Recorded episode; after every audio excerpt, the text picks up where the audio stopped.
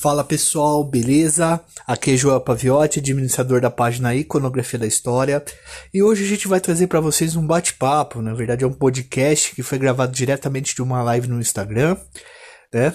É, essa live teve como convidado o Thiago Torres, o famoso chavoso da USP, é, o estudante de ciências sociais que fez pesquisa aí é, sobre o trabalho do Racionais MCs e a gente vai falar hoje sobre um dos álbuns mais conhecidos da música brasileira e o mais respeitado e mais conhecido do rap nacional, que causou mais impacto, que é o Sobrevivendo do Inferno de Racionais MCs, lançado em 1997. Nesse papo que eu bati com o Thiago, a gente conversou sobre o contexto em que a obra foi feita, quem é o Racionais? Qual a importância dos Racionais na história da periferia brasileira e na história brasileira? E a gente falou um pouco sobre as músicas, o disco e o Diário de um Detento, é... que foi a principal música que a gente pegou para descrever e para conversar. Então vocês vão ouvir aí. O áudio é retirado diretamente da live, então tem algumas pausas. É o áudio não está tão bom quanto os áudios que a gente usa no podcast, mas é um material aí para vocês poderem ouvir quando vocês quiserem. Forte abraço, roda a vinheta.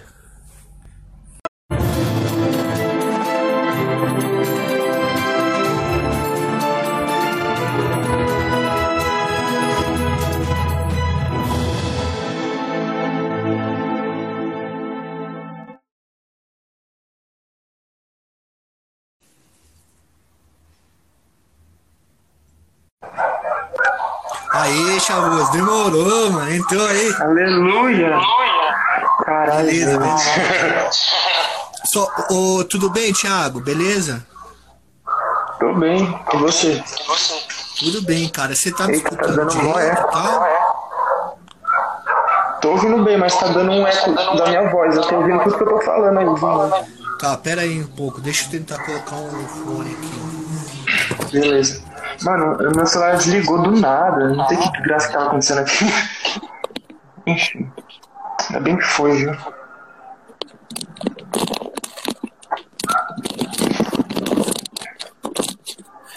Relaxa aí que é assim mesmo. É... E aí, tá melhor agora, sem eco?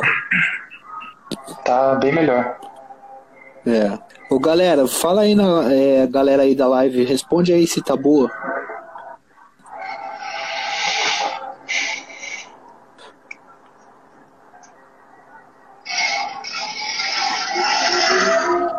Tocando aí, Thiago. O pessoal da Iconografia da História, é, seguidores aí da página, quem tá entrando agora, é, eu fiz esse convite, estou muito feliz pro Thiago Torres, famoso chavoso da USP. É um cara que faz ciências sociais, mesmo curso que eu fiz, né? Fiz ciências sociais lá na Unicamp, ele faz na USP. É, eu assisti, já curti o Chavoso desde um, um texto que eu tinha lido dele, ele falando qual era o rolê de preconceito contra pobre na USP. Eu sofri isso na Unicamp também. É, da galera da periferia entrando na USP e tal. E, cara, eu assisti daí um conjunto de vídeos dele fazendo uma análise sobre o Sobrevivendo no Inferno, álbum antológico clássico do Racionais. Como deve ter sido um dos álbuns que eu mais ouvi na minha vida, e os vídeos estão muito bons, galera. Eu, eu indico para vocês, depois a gente vai deixar fixado no Stories o link para os vídeos dele, que tá muito fera. O moleque rebentou nos vídeos. Não só esses, mas o canal dele tem outros vídeos. Tem sobre racismo, tem sobre gênero, várias coisas. E eu fiz o convite para ele vir aqui pra gente conversar, bater um papo e ele falar um pouquinho sobre o disco dos Racionais, o contexto e etc. Então a gente fechou meio que uma pauta sobre o contexto da época que surgiu o álbum, quem é o Racionais, né, e tal, e a importância dos caras. Depois a gente discutiu a música aí, tipo um diário do detento, e a gente vai tocando. Se apresenta aí, mano, tá na sua voz aí, fica à vontade, a casa é sua. Obrigado.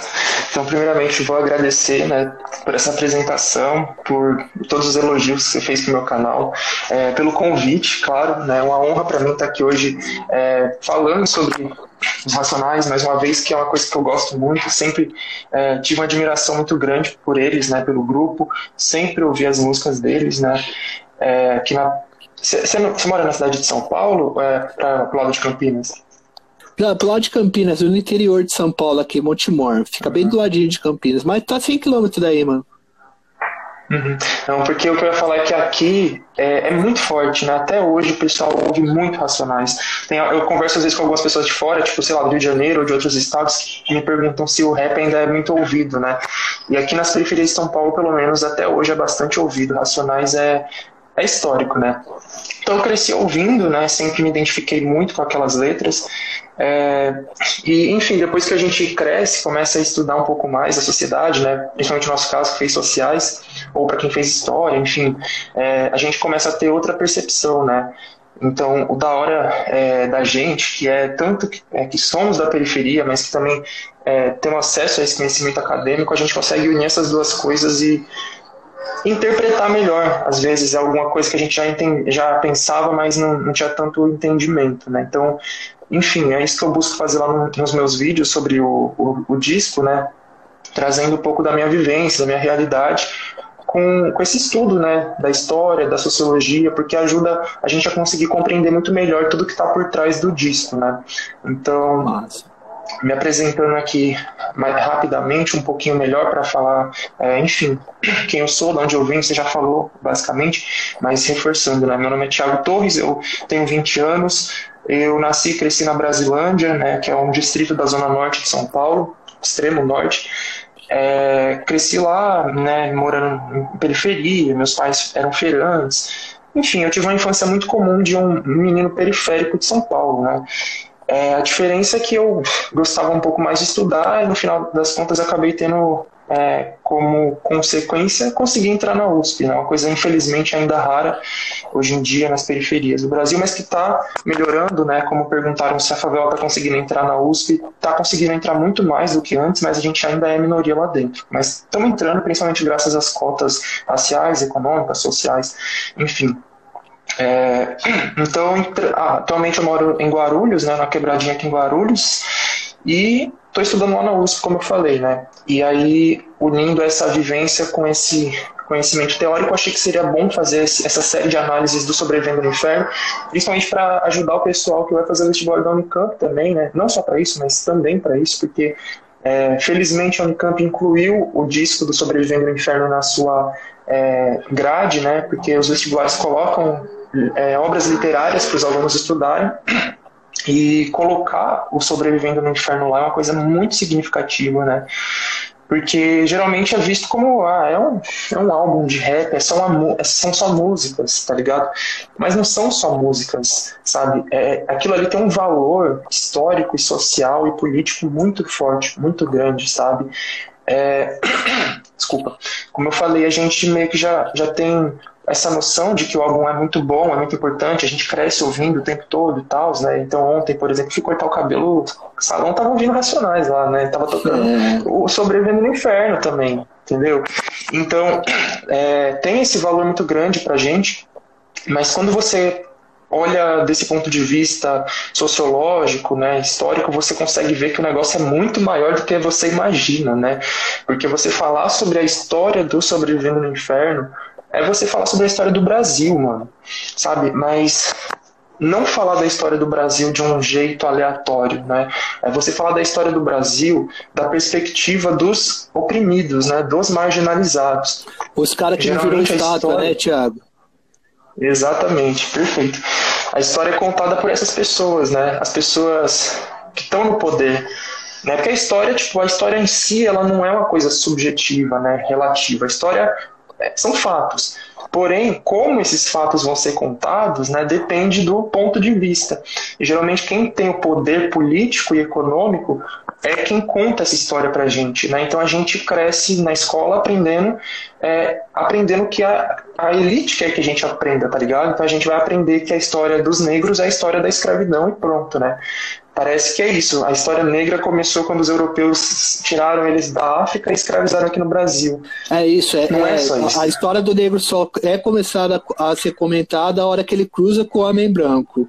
Né? Exatamente. É, é, muito louco. Essa, é, esse poder da narrativa do poderoso que, que é muito louco mesmo, Thiago.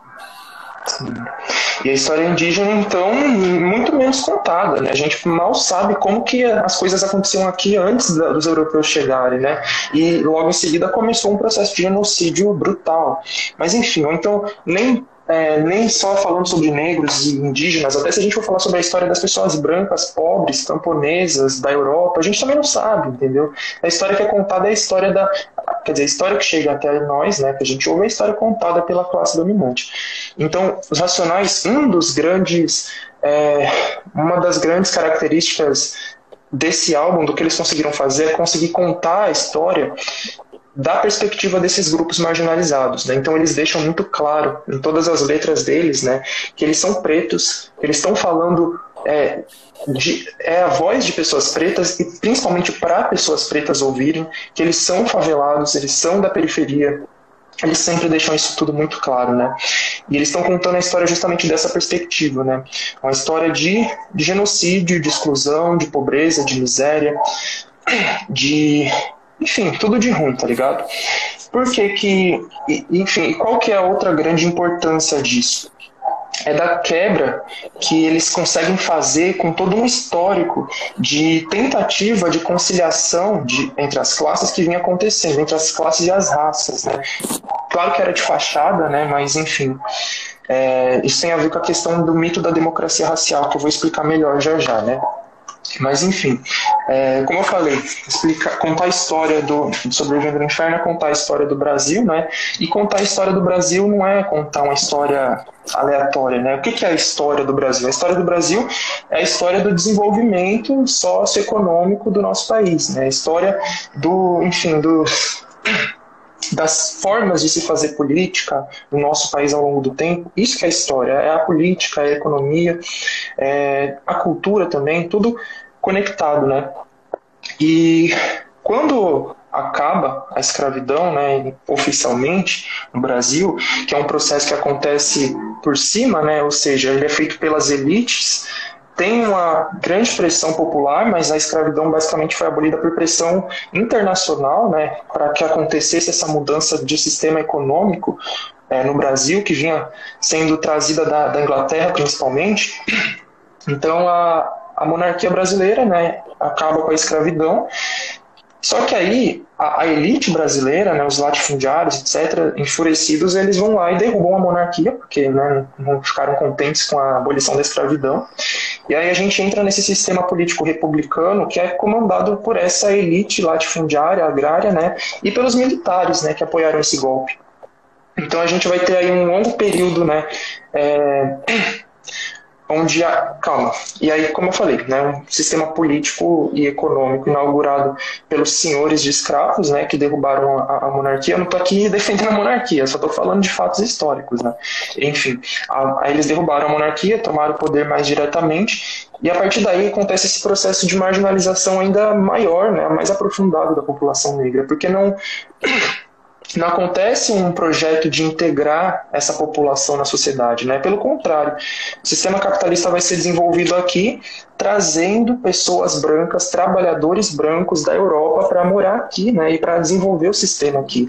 E a, e a população negra, tipo, foda-se, né? Se viram, e aí nesse momento que vão começar a surgir as favelas, né? Então o é, processo disso, de surgimento das favelas, está totalmente ligado com a, a escravidão, a abolição da escravidão a, e a marginalização da população negra, né? É, e nesse período também é, existe aquela é, se desenvolve também o, o, racismo científico, né? Que o racismo científico pregava essa ideia de que a, as raças não brancas são inferiores à raça branca, né? E a elite brasileira, ela acredita, elite não, né? A classe dominante, enfim, tem todo um debate por trás desses termos, mas eu vou falar classe dominante, né? A classe dominante brasileira, ela acreditava que um dos problemas para o Brasil não se desenvolver era ter uma população negra muito grande, né?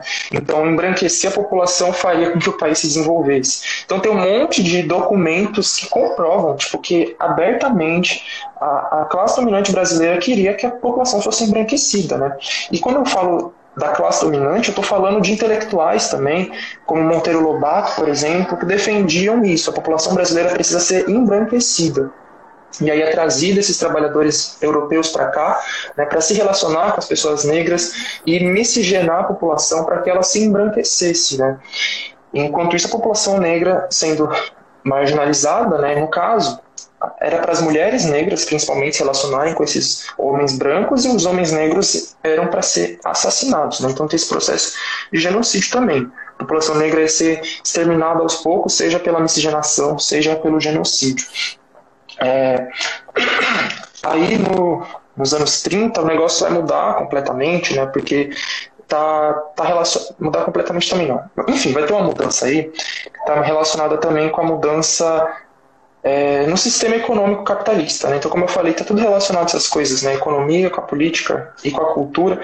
E quando o capitalismo muda do, da configuração que ele vinha tendo, né, mais voltada para o liberalismo, e vai para um famoso estado de bem-estar social, né, o, o keynesianismo, aqui no Brasil mais ou menos aplicado pelo Getúlio Vargas, né, ele também tenta começar um processo de construção de uma identidade nacional, né.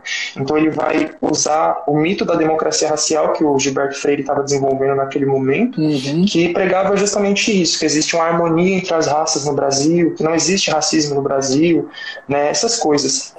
E aí começa a é, ser propagado, né?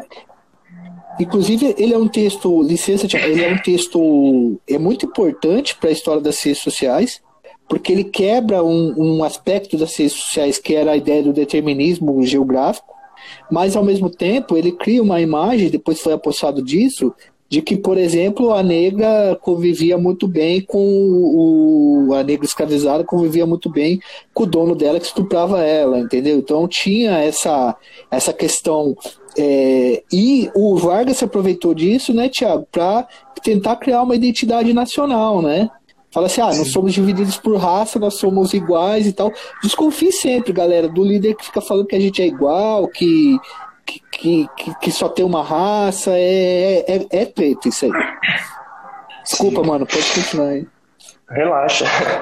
E aí é, começa a ser propagada essa ideia, né, de que o Brasil é um país harmonioso, sem muitos conflitos raciais, né? E, enfim, que a gente resol teria resolvido os problemas raciais do Brasil. E durante muito tempo não, não é publicado muita coisa científica, né? Sobre sociológica, justamente sobre, sobre o racismo, né? Como vinha sendo antes, né? E e aí isso vai mudar de novo com é, a mudança do sistema econômico capitalista, mais uma vez, né? Quando é, quando surge esse capitalismo neoliberal, né, no mundo mais ou menos nos anos 70, aqui no Brasil principalmente nos anos 90, né, também vai ser mudado é, essa forma de se fazer política e tudo mais, né, que, que tentava meio que conciliar as classes e as raças de alguma forma, né, e, e fingir que existia de fato uma harmonia no nosso país. E aí, quando entra no, no neoliberalismo, né, entra nesse sistema econômico muito mais violento, né? É, ou melhor, onde o capitalismo é mais violento, é mais agressivo, é mais explorador, onde não existe é, a vontade de se fazer nenhum tipo de, de, de conciliação ou de ceder algum direito, algum bem-estar para a sociedade, principalmente para essa, essa população mais marginalizada. Né? E no neoliberalismo, a forma de se lidar com essa população é com extermínio mesmo. Né? É, enfim, é o que é chamado por muitos de, de necropolítica, né? Então, só, só deixa eu dar uma Deixa eu só dar, dar uma, uma esparecida pra galera aí também, porque a gente conversa bastante aqui também sobre essas questões. O, o, o a doutrina política neoliberal que chega aqui no, no Brasil, principalmente nos anos 80 e nos anos 90, ele tem como uma noção o enxugamento do Estado. Só que a gente tem populações, por exemplo, as populações negras e pobres da periferia, que necessitam muito do Estado porque simplesmente foram abandonadas a vida inteira por ele. Ele necessita do Estado para lazer, para educação de qualidade, para ter ali uma base de desenvolvimento que possa alçar essas pessoas, quem mora na periferia, o pobre, o negro, para ter uma vida melhor. Né? Aí, a partir do momento que você entra com o neoliberalismo, você tira o Estado de tudo, esses caras que são quem mais precisa do Estado, você faz o que com eles? Pau, polícia. Né? O Estado, não, vai lá, polícia. É, como é que cuida de, da, da, da periferia? Como é que desenvolve a periferia? Polícia, tal. É porrada. Ainda mais com aquele lance que você falou, né, Thiago, do êxodo rural, né? São Paulo sofreu uma urbanização muito desorganizada, né, cara? Sim, isso que eu ia falar, é, inclusive, né, porque eu tinha comentado um pouco sobre o surgimento das favelas com a abolição da escravidão, e aí esse processo aumenta ainda mais, né, esse processo de êxodo rural, né, porque muita gente do, seja do interior de São Paulo, mas principalmente do Nordeste, migra para cá, para a cidade de São Paulo e para a região metropolitana, para em busca de melhores condições de, de trabalho, de vida e tudo mais, né. E aí essa população ela vai morar, ela vai ocupar os extremos da cidade, né? Porque a, a, cidade basicamente pensada, né, pelo Estado, pelo poder público, é aquele centro e o centro expandido, né? O que está ali ao redor. Ali o, o Estado está presente. E nos extremos, né, não, não tem Estado, não tem instituições. E e aí essas pessoas vão ocupar lá, né, que muitos chamam de invadir, né, tipo, é muito comum falar ah, terreno de invasão, não sei o que, prefiro chamar de ocupação, então ocupar esses lugares para morar, porque não tinha mesmo onde morar, né, e, e foi se erguendo as favelas. E, com, e aí, como o, o Estado não chegava até esses lugares, né, não tinha nenhum tipo de poder agindo ali, né? E nem, como eu falei, instituições sociais, né? E aí, nesses lugares onde não tem poder, é, onde não tem Estado agindo, alguma coisa assim, vão surgindo outras formas de organização, vão surgindo poderes paralelos. Né? Então a gente pode falar isso tanto no sentido positivo quanto negativo. Né? No sentido positivo é o que a gente está vendo agora, por exemplo, em Paraisópolis, né, onde a população está se auto-organizando para lidar com a pandemia. Né? Então eles estão lidando com a pandemia melhor do que a própria prefeitura de São Paulo. Então esse é um exemplo de, de auto-organização da comunidade positivo, né? onde o Estado não chegou. Mas o, o que aconteceu de negativo foi o surgimento do crime organizado. Né? Então ele vem é, com muita força nessas últimas décadas, é, do século XX principalmente, enfim. E, e, aí, a partir desse momento, onde essa população está ocupando massivamente essas regiões é, periféricas, onde o crime organizado está surgindo, o Estado começa a ir até lá, né, e como você falou, é só através da polícia. Então, a única instituição do Estado que chega na favela com força é a polícia, né? Então, as escolas, tem escolas, tem hospitais, mas é extremamente precarizado, né, mano? O que chega mesmo é polícia. Você vai ver a polícia passando na rua o tempo todo, você vai ver as pessoas sendo reprimidas. E a questão é essa, né? A polícia passa a reprimir indiscriminadamente qualquer um assim na periferia, né? É, não é só quem é criminoso, porque existe muito essa visão de quem está de fora da periferia, né, de que a polícia é, bate no, em quem merece, né, que ela agride quem é bandido, quem é criminoso, não sei o quê. E não, qualquer pessoa, qualquer pessoa que tiver. Claro, tem os estereótipos também, né? Tipo, é mais difícil, sei lá, uma mulher branca, arrumadinha, não sei o que, sofrer um enquadro policial do que um homem jovem, negro, é, etc, né? Mas o que eu quero dizer é que eles não têm um critério justo, é só a sua aparência mesmo.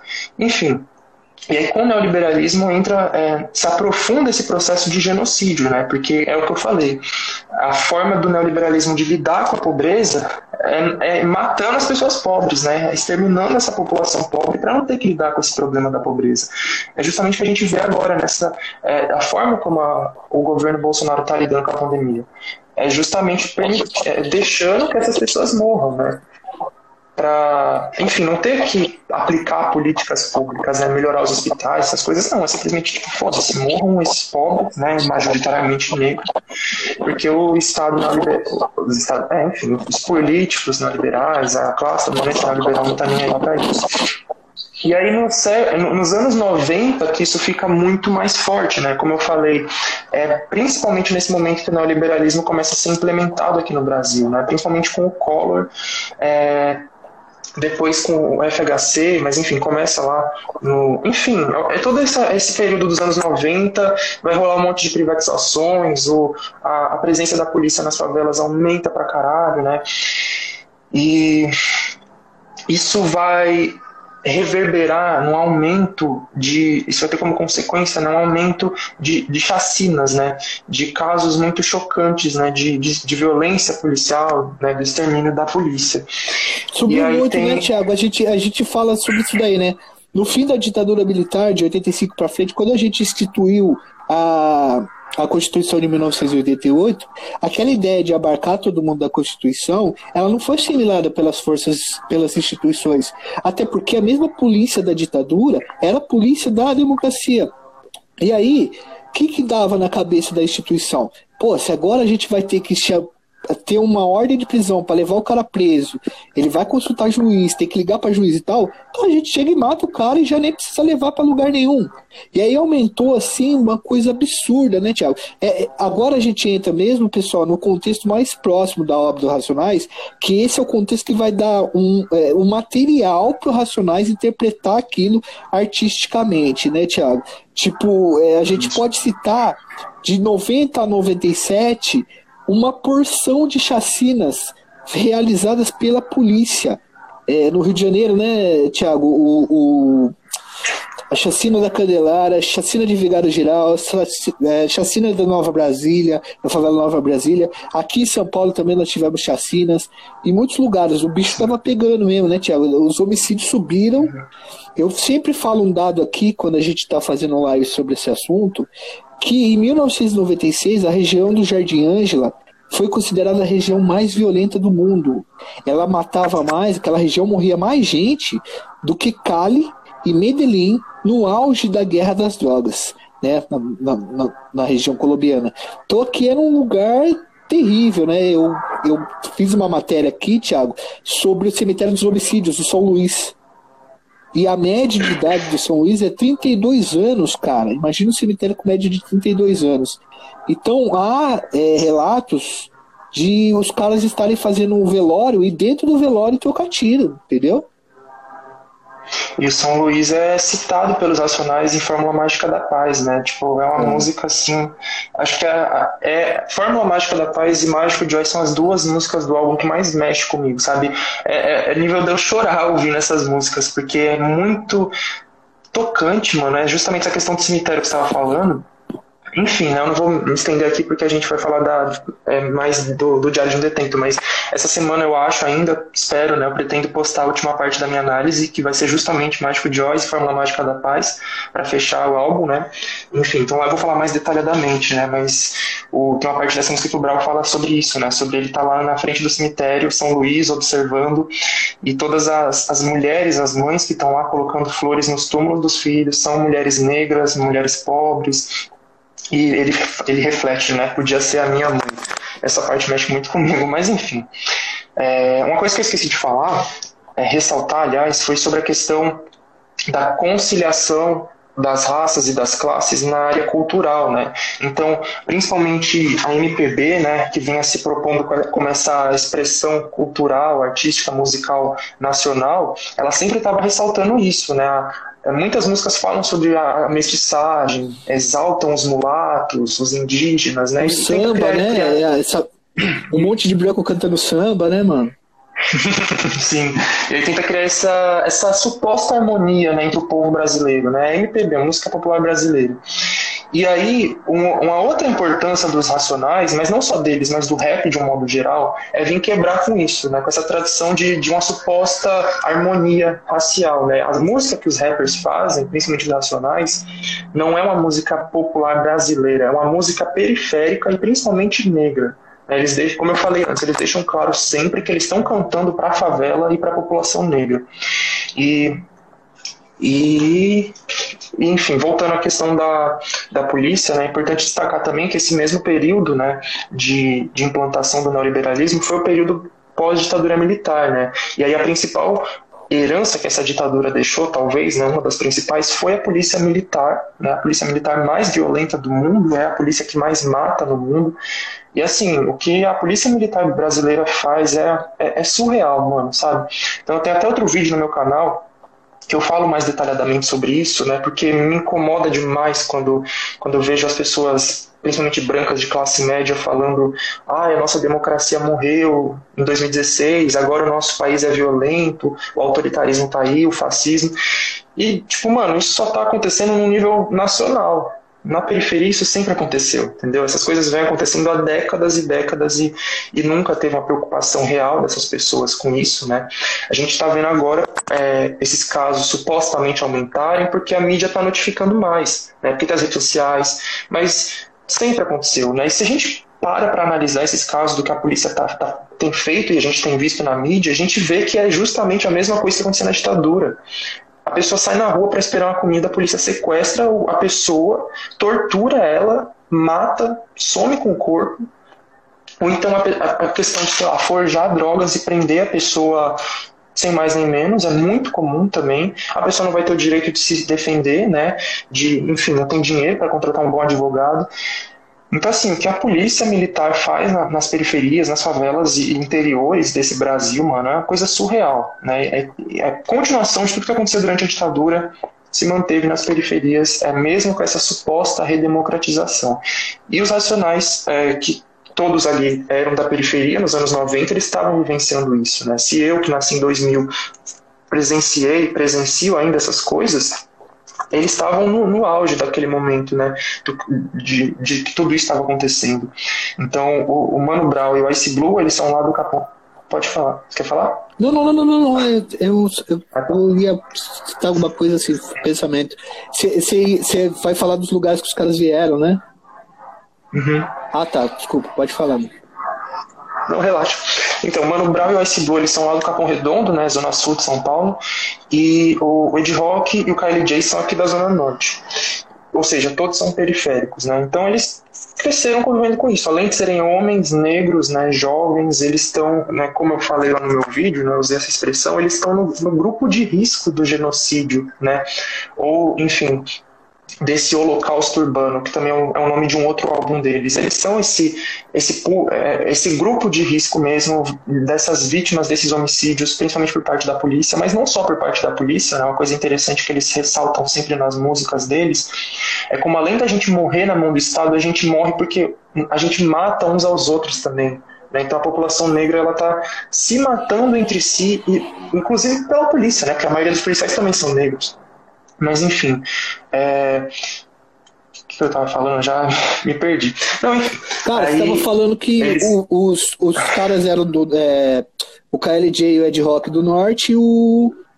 E, da Zona Norte e o Ice Blue e o, e o Brown do Sul. Ah, não, eu lembrei. E aí você agora. falou que esses, car esses caras eram os, os né, as vítimas, as principais ah. vítimas, potenciais vítimas do genocídio, né? É, então. Então eles cresceram justamente nesse contexto, né? E, e presenciando tudo isso, presenciando o, os parceiros deles sendo assassinados, sendo presos, né? É, os parentes, né? Todos os, todos os outros tipos de problema é, social de quem vive na favela, né? Da, da pobreza e da violência. E, e aí, como o, o grupo surgiu em 1988, né? E só em 1997 o Sobrevivendo no Inferno foi lançado. Então eles tiveram. É, é, desculpa. Eles estavam vendo. Eles tiveram todo esse tempo para ir meio que aprimorando, aperfeiçoando esse jeito de fazer música deles, né? O Sobrevivendo no Inferno é tipo um resultado de muito muito teste, de muitas coisas que eles foram desenvolvendo no jeito deles de fazer música, né? Então tipo, eles, por exemplo, o Racionais, ele já existe antes ele tem uma determinada linguagem, ele é conhecido, mas o Sobrevivendo no Inferno seria o ápice da produção dos caras, assim, onde os caras encontraram é, a letra mesmo, encontraram a, a forma. Exatamente. Sim, é, porque antes eles, eles cantavam, né, e, e eles meio que se colocavam num, numa posição de, de, superioridade, assim, sabe? Como se eles tivessem, eles fossem os donos da verdade, né? Então nas músicas deles era isso, tipo, estamos passando aqui o conhecimento para o pessoal da periferia, né, passando essa visão vocês têm que se tocar, tipo, o que vocês estão fazendo de errado, né? Até de um, de um jeito julgando essas pessoas, né? E, e, criticando o pessoal de fora também, né? Muita essa crítica é, aos playboys e tal, né? A classe média. E, e quando eles começam a passar por esse, esse período de, de intenso genocídio, de chacinas, né, onde as três principais, né, pelo menos segundo o professor Acauã Oliveira, né, que eu estou me baseando muito na análise que ele colocou no livro do Sobrevivendo ao Inferno, publicado pela Companhia uhum. das Letras, é, ele fala que os três principais acontecimentos foram é, esqueci, o massacre do Carandiru, o, a chacina de Vigário Geral e a chacina da Candelária. Né? Essas três coisas tiveram. Tiago, só, só, vou colocar um pouquinho do Carandiru porque eu estudei muito sobre isso. Galera, o massacre do Carandiru, ele teve desdobramentos não apenas na, na questão da resistência da periferia, porque os jovens que morreram lá dentro da cadeia lá eram pessoas provenientes da periferia, vocês podem ter certeza absoluta disso, é comprovado, mas também deu origem ao PCC, cara, o primeiro comando da capital, a facção criminosa, brother. Foi assim, é, na época o governador de São Paulo era o Antônio Fleury. Fleury. É... E o Fleury, cara, ele era um xerifão, ele era promotor de justiça, andava armado e tal, disse que ia botar... Esse, esse papo sempre colou em São Paulo, né, cara? O cara que vai botar ordem, vai deixar a polícia matar e tal. E aí teve uma, uma rebelião no presídio, no Carandiru, naquela época existia quadrilhas de vários lugares, é, eram grupos, não eram um grupo só que dominava a cadeia inteira. Esses caras viraram a cadeia, né? Teve um, uma rebelião e o Carandiru ficava quase no centro de São Paulo ali. E aí, cara, a rota entrou e a rota fez um regaço lá dentro. Pelo menos 111 presos mortos, mas os números são muito maiores. E na época a população legitimou o, assassinato, assim como em Vigário Geral, né, Thiago? Então foi a chassi, é, o massacre do Carandiru, Vigário Geral 92. e. Vigário Geral e Candelária, em 93. Né? A chacina, todas elas envolvem a polícia militar, é, enfim, assassinando pessoas negras e periféricas é, sem necessidade ou sem justificativa. Né? Então, é, por exemplo, o caso de Vigário Geral, se eu não me engano. Tipo, é muito comum né, o que acontecer nas periferias até hoje. Né? Por exemplo, algum traficante da favela mata o policial, né, numa troca de tiro, qualquer coisa, sei lá, por algum motivo mata o policial, os policiais voltam para se vingar mas eles se vingam da comunidade inteira, entendeu? Então até hoje a gente vê casos disso acontecendo. Então, e, eles era, e era um invadiam... grupo de extermínio, né? No, no, no, em Sim, geral, extermínio. Os, os cavalos corredores, né? Que dão origem depois das milícias. Pessoal, para vocês terem uma ideia, foi tão brutal esse negócio do Vigário Geral, a gente já fez uma matéria aqui, que os caras, a polícia entrou lá, é, tudo, é, é, assim, com capuz tal, não foi com fardo, não fora de horário de serviço, foi num domingo. Tinha uma família de evangélicos orando dentro de casa. Os caras matou todo mundo, matou todo mundo, cara. Tem uma cena que a polícia matou um cara que tava saindo para trabalhar, a marmita do cara rolou no chão, mano. Isso é uma coisa mais cruel do que você matar um trabalhador, cara, que tá com a marmita e não trabalhar, entendeu? Aí teve uma revolta pesada, né, Thiago? Foi, foi, foi cruel. Desculpa ter te atrapalhado de novo, mas. Não, relaxa, pode falar à vontade. então eles entraram numa madrugada, invadiram as casas dos moradores, né? E, e, assassinaram, assim, brutalmente. Foi essa, essa chacina mesmo, né? E, e assim, é, é, tem que deixar claro, gente, são moradores que não, não necessariamente tem nada a ver com tráfico, sabe? As pessoas têm uma visão muito romantizada, muito bonitinha, democrática, de que tudo funciona conforme a lei. E não existe isso na periferia, sabe? É, o policial quer te matar, ele vai te matar e foda-se. Não, tem, não precisa de justificativa, entendeu? Isso acontece sim.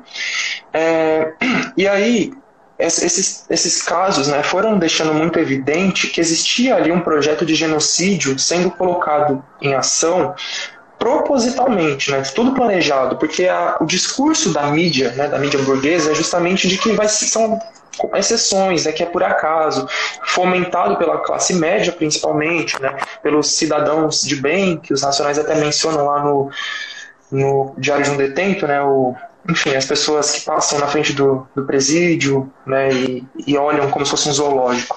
Então, essas pessoas elas davam esse aval para a polícia, elas inclusive queriam que a polícia fizesse isso. Até hoje é assim, sabe? Esse, esse meio que um proto-fascismo dessa classe média, não geral, obviamente, mas essa parte conservadora, reacionária dela, que acha que todo pobre é criminoso, que tem que fazer uma limpeza nas favelas, né? Uma limpeza, matar essas pessoas ou jogar elas no quinto dos infernos, em algum lugar que eles não vejam, né? Enfim. E aí os racionais, eles, é, eles criam meio que esse, essa noção, né, de, um, de que eles tinham uma missão, né, é, de se comunicar com a periferia, né, mostrando o que estava acontecendo, falar, gente, vamos parar, vamos olhar o que está acontecendo, a gente está morrendo, a gente está sendo assassinado, a gente está se matando entre si, sabe? A gente e a gente não está unido, a gente não se vê como um povo, como um grupo, sabe? Como marginalizados que somos, né? A gente está o tempo todo nessa busca por se integrar na sociedade capitalista, né? Principalmente através do consumismo. Então a gente acha que sei lá, é só trabalhar duro aqui que algum dia eu vou ficar rico, aí eu vou, pronto, sou um cidadão, né, né enfim. E, e, aí eu esqueço que eu vim da periferia, esqueço que eu vim da favela e foda-se esses favelados, sabe? Não existe essa noção de coletividade, né? Inclusive é muito comum a pessoa, por exemplo, é, é tem a favela e tem um bairro periférico do lado, aí porque você mora no bairro periférico não na favela, você acha que você já é superior àquelas pessoas, né? Então não existia nenhum senso de coletividade. Acho que hoje ainda não existe completamente, né, essas coisas infelizmente ainda é, são mais ou menos assim, mas é muito maior. Né? O que a gente vê hoje de, de, jovens periféricos tendo orgulho de falar que são periféricos, que são favelados, né? favelados, eu acho que o funk é, é uma coisa que ajuda a gente a, a, perceber melhor isso. Né? O funk não existia como existe hoje naquela época do, dos Racionais. Mas eu considero que eles deixaram essa herança pro, pro funk também, né? Se a gente ouve hoje um monte de funks onde o cantor não tem o mínimo problema em falar que ele é neguinho, favelado e essas coisas, né, que os funkeiros sempre estão falando, se, se reafirmando, preto, favelado, os racionais tiveram um papel nisso também, né, porque as pessoas não tinham o menor orgulho de, de serem da favela, não tinham nem noção do que isso significava. Assim, claro que eu não estou falando enquanto alguém que viveu naquela época, né, eu estou falando do que eu estudei, né, pelo, pelos meus estudos, até então não existia esse, essa noção do, do ser periférico. De identidade, né? do, identidade do, do favelado, né, da periferia. Eu lembro, cara, eu era um moleque. Eu lembro meu pai chegou com esse disco, do, com esse CD do Racionais. Ele comprou por 5 de um cara. E eu acho que, tipo assim, foi pro cara fumar uma pedra e tal, mas ele chegou com o disco aqui. E, mano, quando eu, é, é, eu, eu, eu observei o impacto desse disco nas quebradas, mano. Em São Paulo deve ter sido muito mais pesado. Mas a galera ouvia isso aí o dia todo. E, tipo assim, o cara criava uma identidade mesmo, mano. Ele chegava que ele falava, porra, eu conheci um Guina na minha vida. É, igual a hora que o Racionais fala, né? Da Baixada Fluminense a Ceilândia. Eu sei, as ruas não são como a Disneylândia. O cara tá fazendo um chamado, né? Aí, favela, presta atenção no que eu tô falando. É mais ou menos essa fita aí, mano? Sim, essa questão do, do senso de coletividade é isso. É eles, eles, eles fazem questão, inclusive, de mencionar várias quebradas né, de São Paulo ou do Brasil para mostrar tipo, o que está acontecendo aqui. Tipo, a gente está aqui no Capão Redondo, mas quem está lá em Guaianazes, no extremo leste de São Paulo, quem está lá na Brasilândia, no extremo norte, quem está em Guarulhos, quem está na Ceilândia, quem está na Baixada Fluminense, no Rio de Janeiro, está todo mundo passando por situações muito parecidas. A gente está todo mundo sendo vítima dessa violência policial, a gente está tá todo mundo morando em favelas, em subempregos ou desempregados, com famílias desestruturadas, porque eles também falam muito sobre isso, sobre o, o pai alcoólatra, sobre a violência doméstica, sobre esses problemas de uma família periférica desestruturada, né? Tipo, aí saindo um pouco do sobrevivendo no inferno, né? Indo pro negro drama, por exemplo, quando ele fala de um, uma mãe é, solteira, uma mãe solo, né? E seu filho pardo, sem pai, etc. Então eles estão sempre trazendo esses é, essas situações em que a periferia se identifica muito, sabe? É por isso que eu falei que aquelas duas músicas me emocionam muito, sabe? Porque elas me tocam muito em determinados lugares, fazendo eu lembrar de determinadas coisas que, assim, é, é inexplicável, sabe? Então, eu tava até conversando com um parceiro meu um dia desses, né, sobre isso, né? Tipo, a diferença do impacto do rap na vida de uma pessoa periférica e uma pessoa não periférica. Tipo, a pessoa que não é periférica, ela pode ouvir, ela pode estudar, ela pode saber as letras de trás para frente, sabe? Mas ela nunca vai sentir a mesma coisa que quem é da periferia sente, sabe? é muito doido você ouvir uma pessoa que, tipo, é isso, sabe? Que nasceu lá nos quinto e tá falando sobre a sua vida, sabe? Quantas pessoas que os Racionais ajudaram a, a se reconhecer como negras, graças ao negro drama, por exemplo, né? De entender, tipo, mano, ele tá contando a minha história, sabe? Não só o negro drama, mas enfim, todas as músicas do Sobrevivendo no Inferno, onde eles vão. Negro drama não é de Sobrevivendo no Inferno, mas enfim. Onde eles vão sempre estar retratando realidades é, diferentes realidades periféricas. Né? Então, no Diário de um Detento, eles vão focar nos, nos periféricos que estão presos. No Mágico de Oz, ele vai focar nos periféricos que estão morando na rua, por exemplo. Estou é, ouvindo alguém me chamar, eles vão falar sobre alguém que está no, no, crime né, e acaba sendo morto. E por aí vai, sabe? Então, ele vai focar em várias realidades justamente para melhorar, não, melhorar não, enfim, fomentar né, esse senso de coletividade. Você está falando sobre várias quebradas, você está falando sobre vários pontos de vista dentro de uma quebrada, né? E, e aí é aquilo, né, que você falou. Quando lançou isso era ouvido pra caramba. Então foi em 97. Aí quando eu nasci, eu cresci lá na Brasilândia nos anos 2000, o impacto já já estava notável, tá ligado? Já era perceptível. As pessoas já tinham essa já estavam com um senso de, de de ser um sujeito periférico se desenvolvendo, ou mais ou menos desenvolvido, né? Então era isso, basicamente. Eles queriam criar essa noção desse sujeito periférico que se reconhece, que entende o seu lugar na sociedade, a sua posição de marginalização na sociedade. E, e tudo isso vai ser mostrado nas músicas deles, né? É, além de, enfim, é isso, mostrar que a gente precisava se unir, né? A mensagem, uma das mensagens centrais desse álbum é justamente isso: a periferia tem que se unir, a população, desculpa, a população negra tem que se unir, né? Ele vai, a última música do álbum antes do, é que assim, última entre aspas, né? A última mesmo é o salve, só que não é bem uma música, ele tá tipo dando um salve para as quebradas, né? A última música seria a Fórmula Mágica da Paz, onde ele já termina falando assim, né? A gente vive se matando, irmão. Por quê? Não me olhe assim, eu sou igual a você. Descansa o seu gatilho, entre no trem da malandragem, meu rap é o trilho. Então, é isso, tipo, mano, vamos parar de se matar. A gente é igual, né? Vamos se unir. E o rap, né, é, é o meio pelo, pela, pelo qual ele quer promover essa reflexão essa, e essa união entre as periferias. É isso. Então, cara, e é assim, né? Eu vi várias, várias entrevistas, várias falas, e tem uma fala do Joel que ele fala que o Sobrevivendo no Inferno acabou virando uma espécie de manual de sobrevivência para uma galera, tá ligado? O moleque ouvia aquilo ele acabava é, é, tendo uma, um pensamento sociológico em cima daquele disco, daquele álbum, das falas deles e tal. Tiago, eu queria que você falasse um pouquinho, mano, se você pudesse, da estrutura como o disco é montado. O disco não só tem músicas boas, tem uma linguagem foda, mas o disco ele tem uma estrutura de uma coisa que o Brau ganhou muito cedo, e os caras do Racionais ganharam muito cedo, que foi né, o crescimento do, do da, das igrejas evangélicas na periferia, etc. Se você puder falar um pouquinho para nós disso aí, mano. Uhum. Então, é, quando os Racionais fizeram esse, esse álbum né, voltado para a periferia, eles tiveram essa inteligência de pegar elementos periféricos mesmo, né, para rolar essa identificação das pessoas, né. E a questão do, do, do neopentecostalismo, né, da, do crescimento das igrejas evangélicas neopentecostais foi uma coisa que eles inseriram muito nesse álbum, né.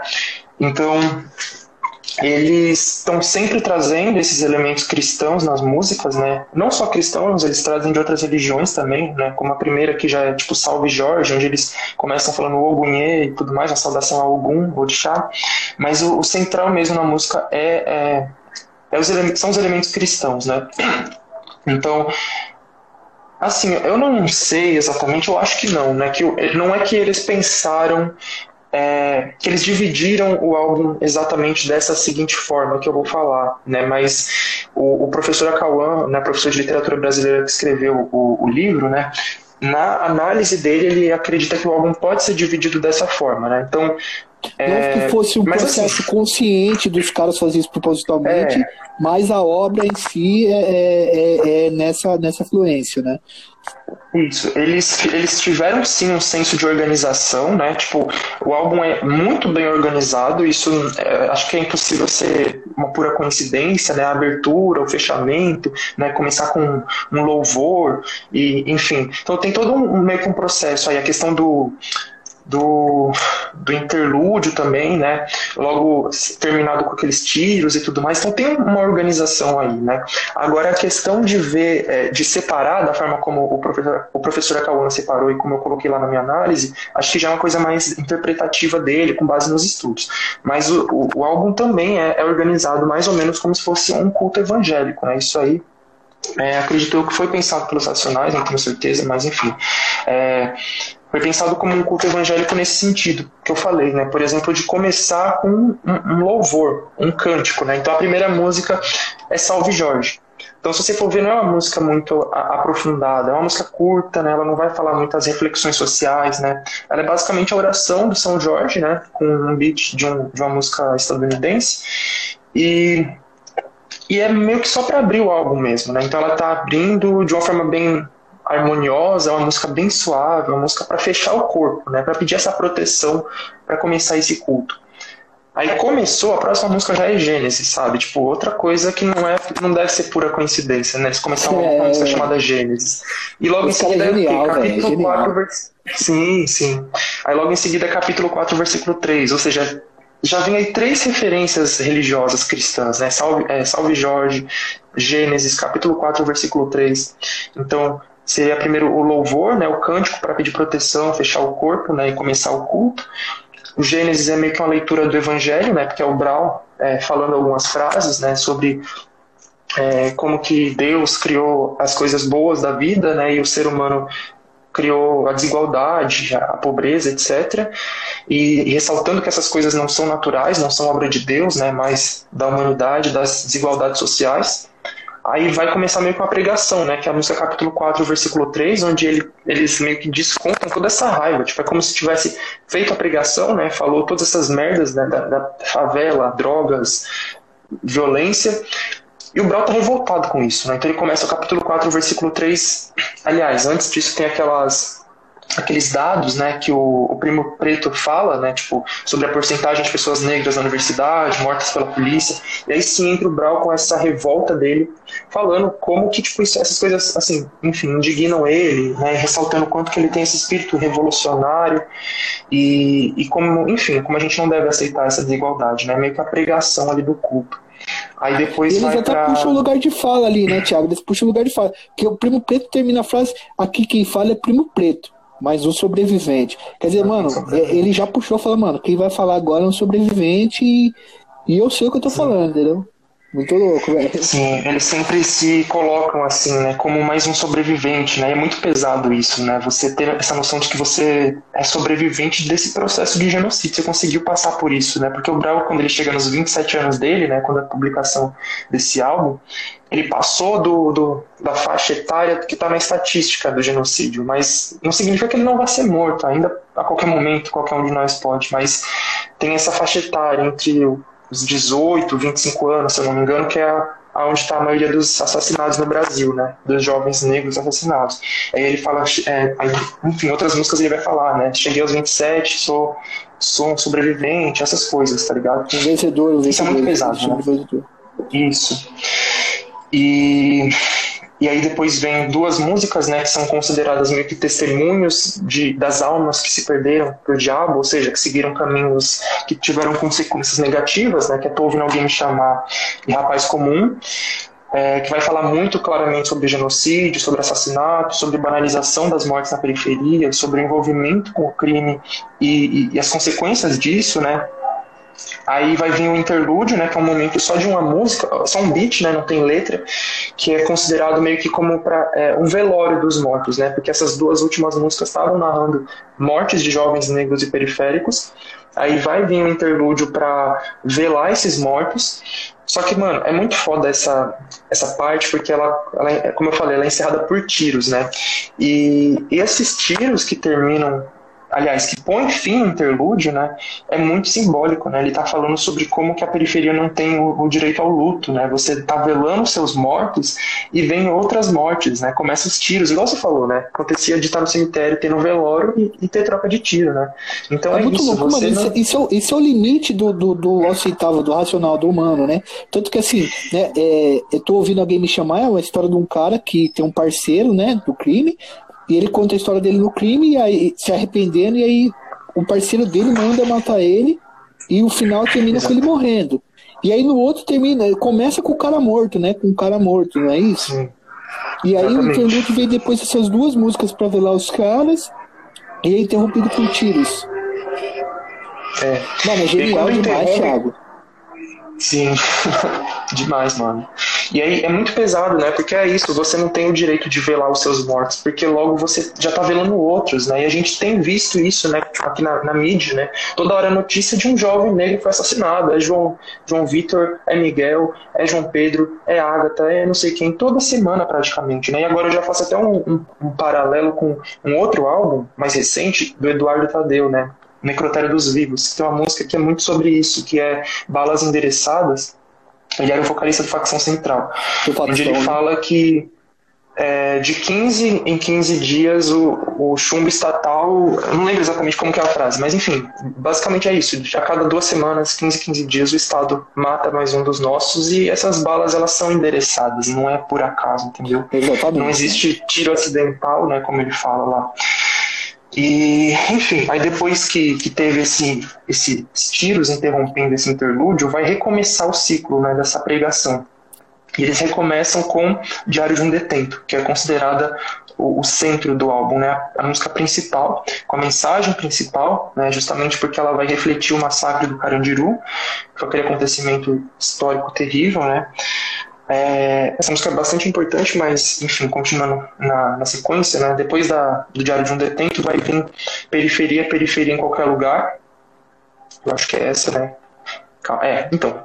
Periferia, Periferia em Qualquer Lugar. Que eles vão. É essa mesmo. Eu esqueci o nome da próxima, né? Lembrei. Que mentira eu vou acreditar, né? Qual mentira que eu vou acreditar, não é isso? Isso. O periferia, periferia em qualquer lugar, eles vão mostrar, segundo o professor Cauã, né, eles mostram modos de atuação do diabo dentro da periferia, né, ou seja, dentro do inferno. Né, porque, aliás, ressaltando, né, o nome do disco Sobrevivendo no Inferno é justamente em relação a isso, sobrevivendo na periferia, na favela, que é visto como um inferno. Né. Ele até e fala, aí, né, eu tenho uma bíblia velha, uma pistola e um, e um sentimento de revolta, estou tentando sobreviver no inferno, né, a frase inicial do disco. É isso. É isso. É, e aí, no Periferia, Periferia em qualquer lugar, eles vão retratar várias coisas que acontecem dentro da periferia, né? Também é uma música bastante forte também, mexe muito comigo, todas mexem, né? Mas essa, mano, é que, sei lá, a, a sonoridade, sabe?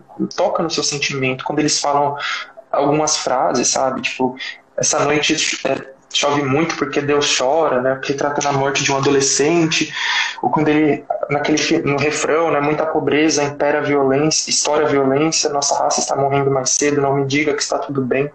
Então, uma música muito, sabe, mexe demais. E aí a Eles próxima, acertaram né? até na voz do Ed Rock de colocar, né? Porque o Ed Rock ele tem uma voz mais cadenciada, mas é uma voz mais vamos dizer assim, com autoridade divina, né? Um negócio mais sério. E o Brown é mais agressivo, né? Sim. E aí na próxima, que é o Em Qual Mentira Eu Vou Acreditar, ela é uma música para denunciar o mito da democracia racial, né, como eu vinha falando. Só que eles vão denunciar de uma só forma um só um segundinho. Falta 20 segundos, vai cair. Eu vou retornar. Sim. Galera que tá na live, fica, que a gente vai comentar sobre o Diário do DT, terminar de comentar o álbum. É que falta 10 segundos para encerrar a live, né? Só uma hora. Assim que encerrar, eu vou salvar o vídeo. Aí eu já te chamo de novo, tá, Thiago? Rapidinho, tá? Beleza. Vamos lá.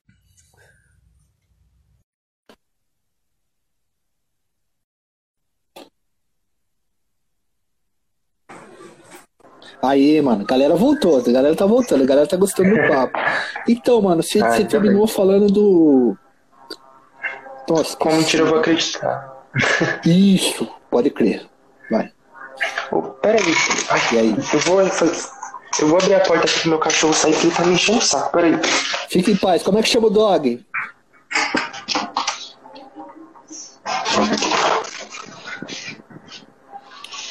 Voltei. É Max. Como que chama o dog, ô, Thiago? Max. Max. Mesmo. Quase Marx. e aí, mano? Então. É, qual mentira eu vou acreditar? Esse, essa é pesada também, né, mano? Sim, não, mano, é muito engraçado como que a gente ouve as músicas e, e, muitas vezes não reflete sobre elas, sabe? Porque eu, por exemplo, ouvia muito essa música e eu não, eu não prestava atenção em nada do que ela tava falando. Tipo, o beat dela é muito envolvente, tá ligado? É tipo muito dançante, assim. E você ouve, tipo, tá nem aí porque, tá, porque eles estão falando.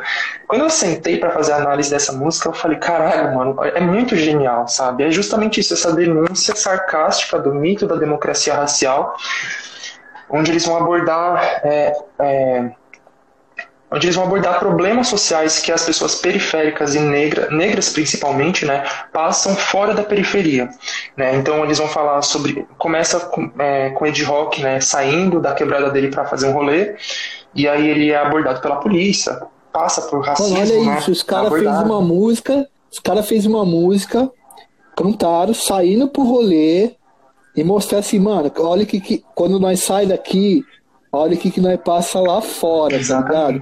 É muito completo isso, cara. Eu, eu me dá um orgasmo intelectual esse, esse disco aí, mano. Você não, pode, você não tem noção. Mas, mas aí, velho, e aí, e aí, continua, e a brisa.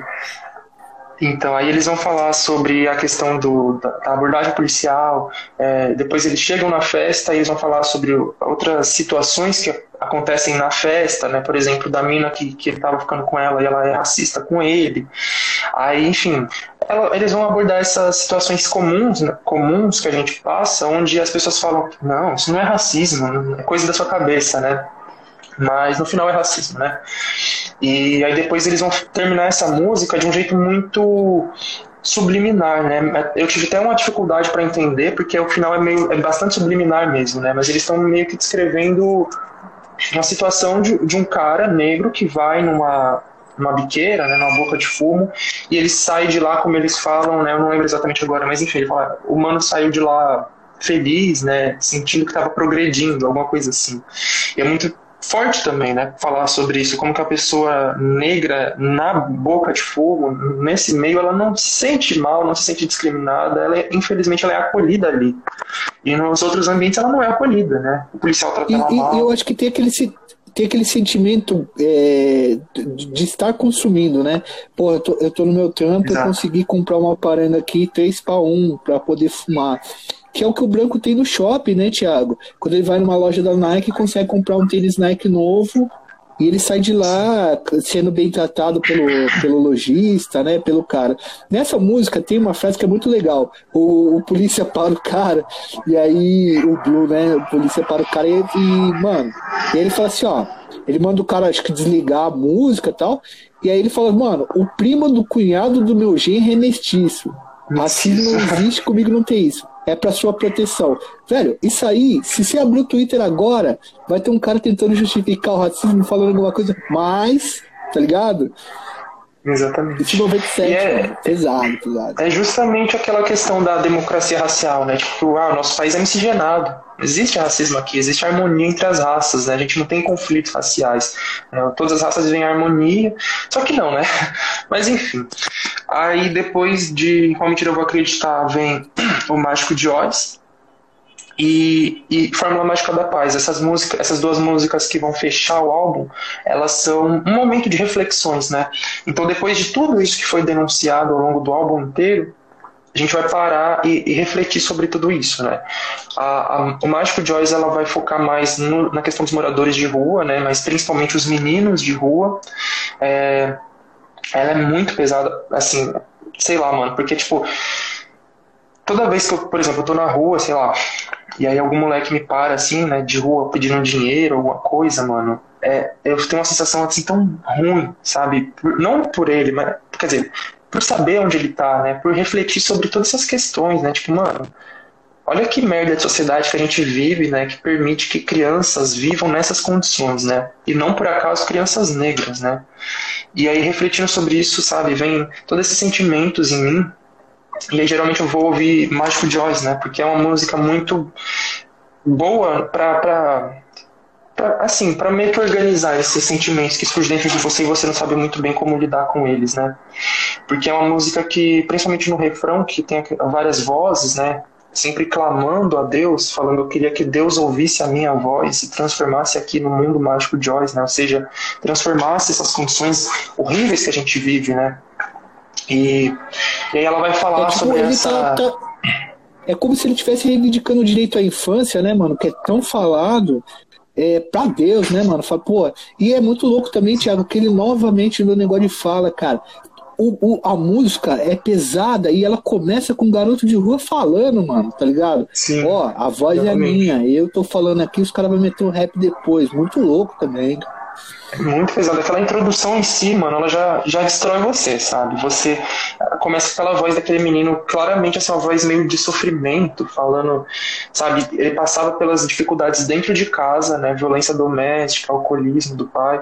E ele vai, ele foge de casa para ir morar na rua e lá tem outros problemas. Ele vai sofrer da violência policial, vai conviver com pessoas usando drogas e vai passar fome, sabe? Então, é disso que eu tô falando quando eu falo que essa não só essa música, mas essa realidade em si, sabe, mexe muito comigo de pensar o lugar, como eu falei, né, que o sistema em que a gente vive deixa essas crianças negras, né, e não tá nem aí, sabe? É muito doentio a gente pensar que tem uma elite que dorme de noite sabendo que tem milhões de pessoas na rua, sabe, passando fome. Mano, isso pra mim é uma coisa surreal, sabe?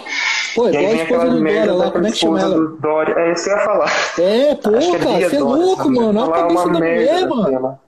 Mano, surreal, surreal, sabe? Enfim, é, isso tem tudo a ver com a questão do, do genocídio que eu ia falando e dessa limpeza social, né, dessa população marginalizada que o Estado está atacando foda-se, que a elite está atacando foda-se e o que ela quer mesmo é exterminar essas pessoas. Né? É um, meio que um estorvo para essa sociedade, para essa elite, para essa classe dominante. E, e aí o final dessa música também é muito, muito legal, porque tipo, o Ed Rock termina citando várias quebradas aqui da Zona Norte de São Paulo, né? Tipo, ele fica, tipo, fica aquele refrão, né? Queria que Deus ouvisse a minha voz, o mundo mágico de Oz, e ele falando o nome de várias quebradas. E, tipo, isso faz eu me identificar ainda mais com essa música, né? Porque eu sou da Zona Norte, então eu conheço a maioria dos bairros que ele cita ali, eu tenho família, né? Ele cita lá Jardim Fontales, ele do Chaves, Jardim Brasil, Guarulhos, né, que é onde eu moro, e Tucuruvi, que é onde eu pego o metrô, né, enfim. Então você, você, você, é justamente isso que eles querem, sabe? Esse sentimento de, de conexão, de identificação, sabe? A pessoa ouvir estando aqui em Guarulhos, estando lá no, no, Jardim Fontales, estando em qualquer quebrada, você ouvir, saber que ele está falando com você, está falando da sua vida, mano. Isso é muito potente para uma pessoa periférica que não tem referência de nada, sabe? Que não tem. É, que, enfim, é isso, que não tem referência de nada. Inclusive, eu esqueci até de mencionar que o álbum, esse álbum, né, foi o responsável por trazer uma projeção nacional para os Racionais, né? Eles já tinham outros trabalhos antes, mas era aquilo muito mais restrito, né? E o Sobrevivendo no Inferno trouxe essa projeção nacional, eles ficaram conhecidos nacionalmente. Foi a partir daí que eles começaram a ser chamados para dar muitas entrevistas, né? Antes eles não tinham uma relação muito boa com a mídia, né? Eles não davam entrevistas, não participavam de programa nem nada a partir daí eles já começam a participar, mas com ressalvas, né? Então, tipo, teve uma, um programa da MTV que eles foram, mas aí, tipo, tinha uma série de exigências, né? Tem que trazer um monte de favelado aqui para ocupar essa plateia, tem que colocar uma cruz aqui de tal tamanho. Então, nossa, enfim, é... aí depois Não é música, né, termina... né, Os caras os cara virou um símbolo, né? Os caras. Não é só a música dos caras, os caras. É, o, o próprio artista ele se fundiu na obra e os caras viraram um representante. Tipo, mano, você, se... eu vi uma entrevista da mulher, da esposa do Brown, a Renata, acho que é a Renata que ela chama, a esposa do Brown.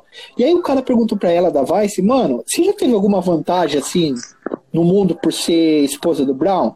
Ela falou, mano, um dia eu tava com um golfe, que era do Brown, e os caras meteu esse golfe, levou embora, roubou. Aí eu falei pros caras, mano, tal, não sei o que, sou mulher do Brown, tal, tal, tal. Ah, que mulher do Brown? E vazou, mano. Entendeu? Que, que, a mulher do Brown é negra, tal. Acho que os caras achou que ia ser uma loira e tal. E aí, mano, os caras da quebrada ficou sabendo disso aí. Em duas horas, os caras estavam com o carro na porta do Brown e perguntando o que, que era pra fazer com os moleques que roubou o carro, entendeu? Aí o Brown liberou os caras.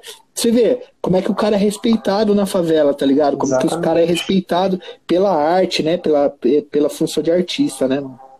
Exato. Isso me lembra muito a música do um trecho do Diário de um Detento quando eles falam é, ladrão sangue bom tem moral na quebrada, mas pro Estado é só número mais nada. Ou seja, eles estão falando sobre esse, essa, esse desejo que o jovem periférico tem de ser respeitado, né? De ter uma moral, de ter um status, de ter uma sensação de poder. E muitos tentam encontrar isso através do crime, sabe? E, e o Brown encontrou isso através da música. Os Racionais encontraram isso através da música. E eles são respeitados nacional, internacionalmente graças à música deles. Eles não precisaram pegar em arma. Quer dizer, pegar em arma no sentido criminoso, da, do tráfico, essas uhum. coisas, né? E, e, por exemplo, eu, né? Já dei palestra em Fundação Casa, sabe? Eu tava dialogando com, com esse tipo de esse tipo, com esse perfil de pessoas periféricas, né, envolvidas com a criminalidade. Eu falei, eu citei justamente esse trecho da música. Eu falei é, sobre como através do meu estudo, né, e de ter entrado na USP, isso me deu uma moral muito além da moral da minha quebrada, uma moral nacional de certa forma, no, no nível de eu ser conhecido assim, pessoas do, de todo canto do Brasil, mano, tipo e, e, enfim, né, ressaltando isso, né, a gente não precisa seguir por esse caminho para ser respeitado, para ter algum, é, enfim, para ter alguma moral, algum poder ou qualquer coisa do tipo, sabe? Existem outros caminhos que não seja pela criminalidade, né? E aí o Brau, como eu falei, é um exemplo, pela música, eu pela questão do estudo, e tem os funkeiros também, os jogadores de futebol, ou quem trabalha em alguma profissão formal mesmo. Enfim, a gente está sempre travando essa batalha para conscientizar os nossos iguais de que aquele caminho que muitas vezes parece atrativo não é o melhor, né? E, e pode ter conse consequências horríveis, né? Mas enfim. Aí depois vai vir o Fórmula Mágica da Paz, é, que é uma música assim também muito muito forte, né? Ela, ela contrasta muita coisa, né? Uma música que contrasta ao mesmo tempo as coisas negativas e positivas da periferia, né? E ela, ela é muito nostálgica, ela fala muito sobre a infância, ela, ela mexe com as suas memórias, com seus sentimentos, né? Com as suas memórias emocionais, né? A, o próprio beat dela, mas a letra também então ela tá toda hora, como eu falei, né, fazendo esse contraste, com, fala sobre alguma coisa positiva, um, uma situação boa, mas joga logo uma, uma situação negativa também, e você se identifica com a as ideia duas, do campo minado, né? O início do, do, da Isso. música ele fala essa porra é o campo minado. A ideia do campo minado, né? Tipo assim, você tá pisando aqui, tá, tá de boa, tá tranquilo, você tá caminhando, mas qualquer momento vem uma bomba, tá ligado? Você pode pisar numa bomba. É, é um caminho estreito mesmo, caminho das pedras, né, mano? É, e ao mesmo tempo ele fala que ele não quer sair de lá, né? Então você vê essa contradição. Ele fala: essa porra é um campo minado. Quantas vezes eu pensei em me jogar, em sair daqui, mas a minha área é tudo que eu tenho, a minha vida é aqui, eu não consigo sair, né? Então ele, ele tá falando: tem essas dificuldades, tem essas adversidades, mas ainda é um lugar que ele, ele gosta de estar, né? Pelas pessoas, pelas memórias, pelas vivências que ele teve ali, né? E aí ao longo da música ele vai, vai, vai, é, vai vai sendo assim, né? ele vai se lembrando sobre a, as rodas de conversa que ele tinha com os parceiros dele, das crianças empinando pipa, né? E como que acordar cedo para ver isso, né? Para sentir o sol, é, sentir a brisa da manhã, o sol é uma coisa que causa essa sensação de paz e de felicidade nele, né? Ele fala que ele não precisa de muito para se sentir é, capaz de encontrar a fórmula mágica da paz, né? Ele não precisa de bens materiais, de consumismo, né? De todas essas coisas que a mídia vende pra gente, que a gente precisa para ser um sujeito, né? Agora ele fala lá em capítulo 4, versículo 3, né? É, sobre a questão do, das motos, dos carros, das mulheres, da, das roupas, né? Ele não precisa de nada disso, né? Tipo, acordar de manhã cedo, ver o sol, sentir o vento, ver as crianças empinando pipa já é suficiente para ele ficar feliz e se sentir em paz, né? E logo em seguida vem é, o Ice Blue que fala, você viu ontem os tiros, eu vi um monte, sabe? Ele vai falar sobre o tiroteio que teve, pessoas que saíram mortas desse tiroteio. Então, tipo, o Brau tá lá é, tendo essas, esses pensamentos positivos, ele tá ali num momento de maior positividade, sabe? E aí alguém aparece para falar sobre morte, sobre tiros, e aí ele fala toda a mão é sempre a mesma história, sempre a mesma ideia. Então, tipo, o tempo todo a gente tá falando sobre isso, vamos mudar de assunto, sabe? É, não que ele queira ignorar o problema, mas é que, tipo, mano, eu não aguento mais, sabe? É toda hora morte, morte, morte. Então é muito pesado mesmo. E aí vem o, uma outra parte que mexe muito comigo nessa música é, é aquela que eu falei, né? De quando ele tá na frente do cemitério, ele vê as mulheres lá e ele se sente identificado, né? Podia ser a minha mãe, que ele fala. E mais uma vez fomentando esse senso de coletividade, né? Tipo, mano, Hoje foi ele, amanhã pode ser eu, depois pode ser você, sabe até quando isso, né? Mano, e é foda, porque, tipo e... assim, ele descreve. Nossa, isso é muito louco. Os caras são tão foda que eles descrevem a mãe do favelado, tá ligado? Exato. A pele escura, o rosto abatido pela vida dura, colocando flores é, em cima da sepultura. Cara, então assim, ele tá descrevendo a mãe do cara, tá ligado?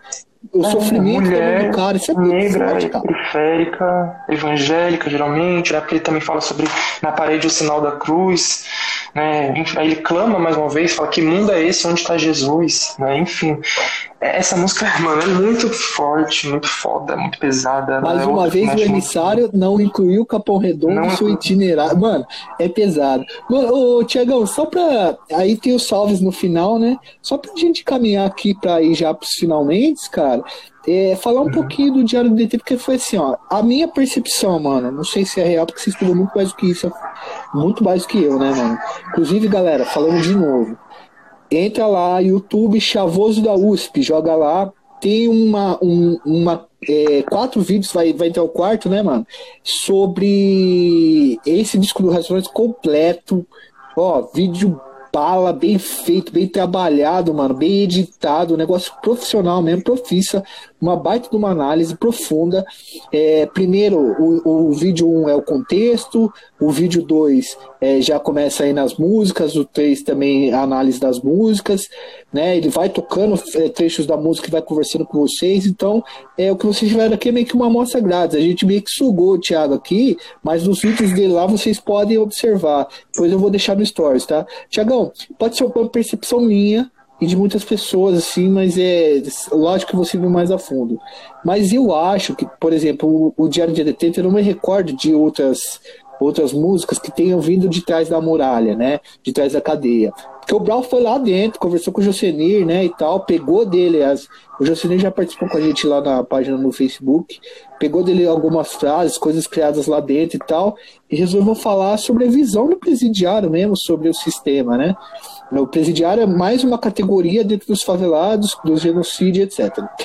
É, me parece que a música que mais ressoou em outras classes sociais do Racionais MC, né? Talvez ela e o Nego Drama, mas ela é, e acho que qualquer lugar que você for, alguém, todo mundo conhece o Diário do Detento, né? É, e aí, cara, como que você enxerga esse som aí? Qual é? Não, então essa música realmente ela é assim, é inimaginável. Acho que é, é até difícil descrever a, a relevância dela, né? Porque assim como o, o, álbum como um todo, né? Ela é um documento histórico também, né? E sociológico, porque ela tá narrando justamente aquele acontecimento que foi o massacre do Carandiru e, e tendo em vista que o Estado brasileiro tentou abafar esse caso, né? O, a casa de detenção do Carandiru, que foi onde isso aconteceu, ela foi transformada num parque. Né? Então o presídio não existe mais, né? E, e no lugar colocaram um parque, sabe? Então tem uma coisa mais mórbida do que você transformar num parque, um presídio, onde mais de 100 pessoas foram assassinadas, assim, brutalmente. E a história não é contada, né? A gente não, não vê sendo falado, etc. Claro que não, né? Você acha que o Estado vai querer relembrar alguma coisa que eles fizeram propositalmente? Claro que não. É, você constrói a estátua de racista, mas você destrói a, a, a lembrança do genocídio, né, mano? É isso, né? Exato. Esse, esse, porque os aquilo... caras sabem escolher muito bem os heróis. Sim, porque aquilo. É, aquilo foi planejado, né? É, é um, um extermínio de um grupo dupla, triplamente marginalizado, né? Porque eram pretos, eram favelados, que estavam presos, né? É, é, é, isso, é o estorvo maior da sociedade capitalista. Então podem matar essas pessoas à vontade que a sociedade não vai se importar. No máximo a família se importa, mas a sociedade como um todo não está nem aí, né? Então os racionais foram sem dúvidas os principais responsáveis por manter essa história viva. Né? Então essa história sendo contada e a gente sabia até hoje que aquilo aconteceu, né? E e a música, né, ela, é, ela é ainda mais especial justamente por isso, porque ela é a voz dos detentos mesmo. Ela foi escrita baseada no que os, no, nos relatos dos próprios detentos. Na verdade, foi um detento que escreveu ela, como você disse, né, foi o Josenil. E para você ver, a própria história do Josenil já mostra pra gente como que esse sistema carcerário brasileiro é uma merda, porque o Josenil, ele não cometeu nenhum crime. ele foi preso porque ele foi confundido com o irmão dele. Olha o nível, sabe? Então, enfim, uma das Eliane Dias, é, desculpa, Tiago, só um segundinho. Eliane Dias é o nome da da esposa do Brown. Desculpa aí que eu, eu acabei esquecendo o nome dela. Pode continuar, Thiago. Foi mal. Beleza. Então aí o Josenir foi confundido com o irmão dele, ele foi preso no Carandiru em 1994, né? Então ele não participou da chacina, ele não presenciou a chacina, mas os, todos os colegas de prisão dele participaram, né? E como ele era um dos únicos detentos que sabia ler e escrever, os caras pediam para ele fazer as cartas, né? Escrever, ler as cartas por eles, né? Então ele teve acesso às intimidades dos outros presos e soube assim muito detalhadamente o que aconteceu naquele dia, né? Então ele escrevia muita coisa e tal. E parte do que ele escreveu foi parar na mão do Brau, né?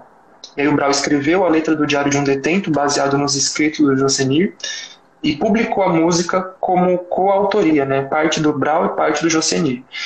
Então essa música ela carrega isso, ela carrega justamente as vozes daqueles detentos, né, as vivências deles e tudo que eles viam, viam lá de dentro, né, e você vê que é uma música muito rica, seja na, na questão das críticas sociais mesmo, né, ou seja na, na questão literária, né, nas comparações que eles fazem, né, então, seja quando é uma viagem lá... por dentro de uma cadeia nos anos 90, né, cara? Exato. É uma viagem por dentro de uma cadeia. É tipo assim, é mais ou menos da, do calibre do. É daquele livro do Dostoiévski lá, Lembrança das Casas dos Mortos, velho, que ele relatava sobre a, a prisão, né, é, russa, que ele ficou um tempo, assim, é, mas é muito mais descritivo, né, cara, é muito mais é, a visão de quem tava ali, né. E por ser uma música também, né, ela tem essa questão da sonoridade, né, que traz essa, emo essa emoção também, né, porque o beat você já começa é um beat muito sinistro, tá ligado? E, e, as vozes, né? O jeito que o Brau fala é muito sorrateiro também, tá ligado? E aí, como eu falei, tem a questão dessas comparações que eles fazem, né? Por exemplo, quando ele chama os policiais de robocops do governo, tá ligado? É muito da hora. Tipo, ele ri como a hiena, ele não tá nem aí, ele mata friamente. É... E tem uma coisa interessante que eu acho importante destacar sobre essa música, né? É, como ela mostra, eu acho que para mim ela mostra. Calma, vamos voltar para eu reformular direito. Teve uma parte que eu estava falando sobre como que é, muitas pessoas brancas de classe média então, falam né, nos últimos anos que a nossa democracia morreu recentemente e aí a gente, o fascismo magicamente surgiu no nosso país, né? E aí eu lembro do, do Franz Fanon quando ele fala que o fascismo nada mais é do que o colonialismo aplicado à raça branca, né, aos europeus, enfim, né.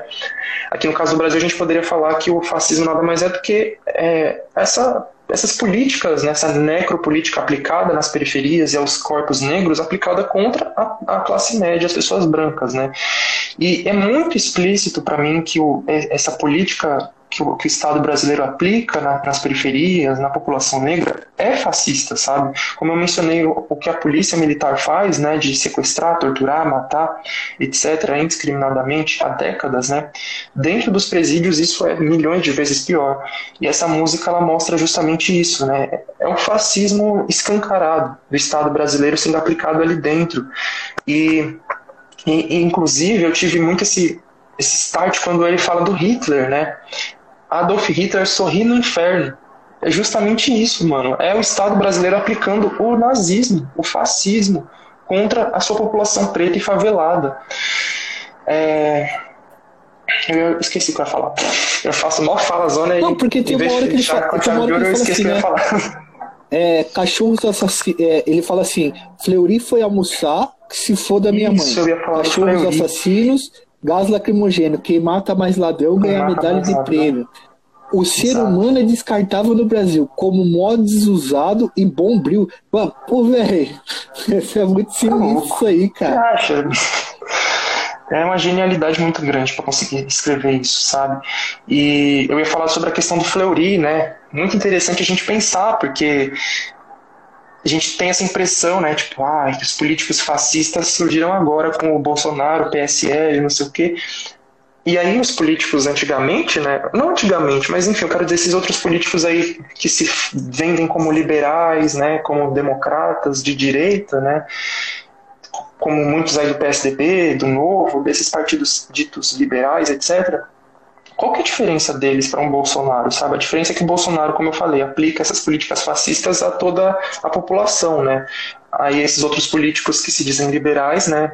O fascismo deles é, é aplicado contra a população favelada. Por isso que eu até ressalto, gente, tipo, a gente ficar falando com esse discurso de que ah, vamos derrotar o Bolsonaro e voltar para a democracia, não existe na periferia. Porque que democracia que a gente vai voltar, sabe? Aquela democracia que, que sempre permitiu mortes, assassinatos e torturas, etc, sabe?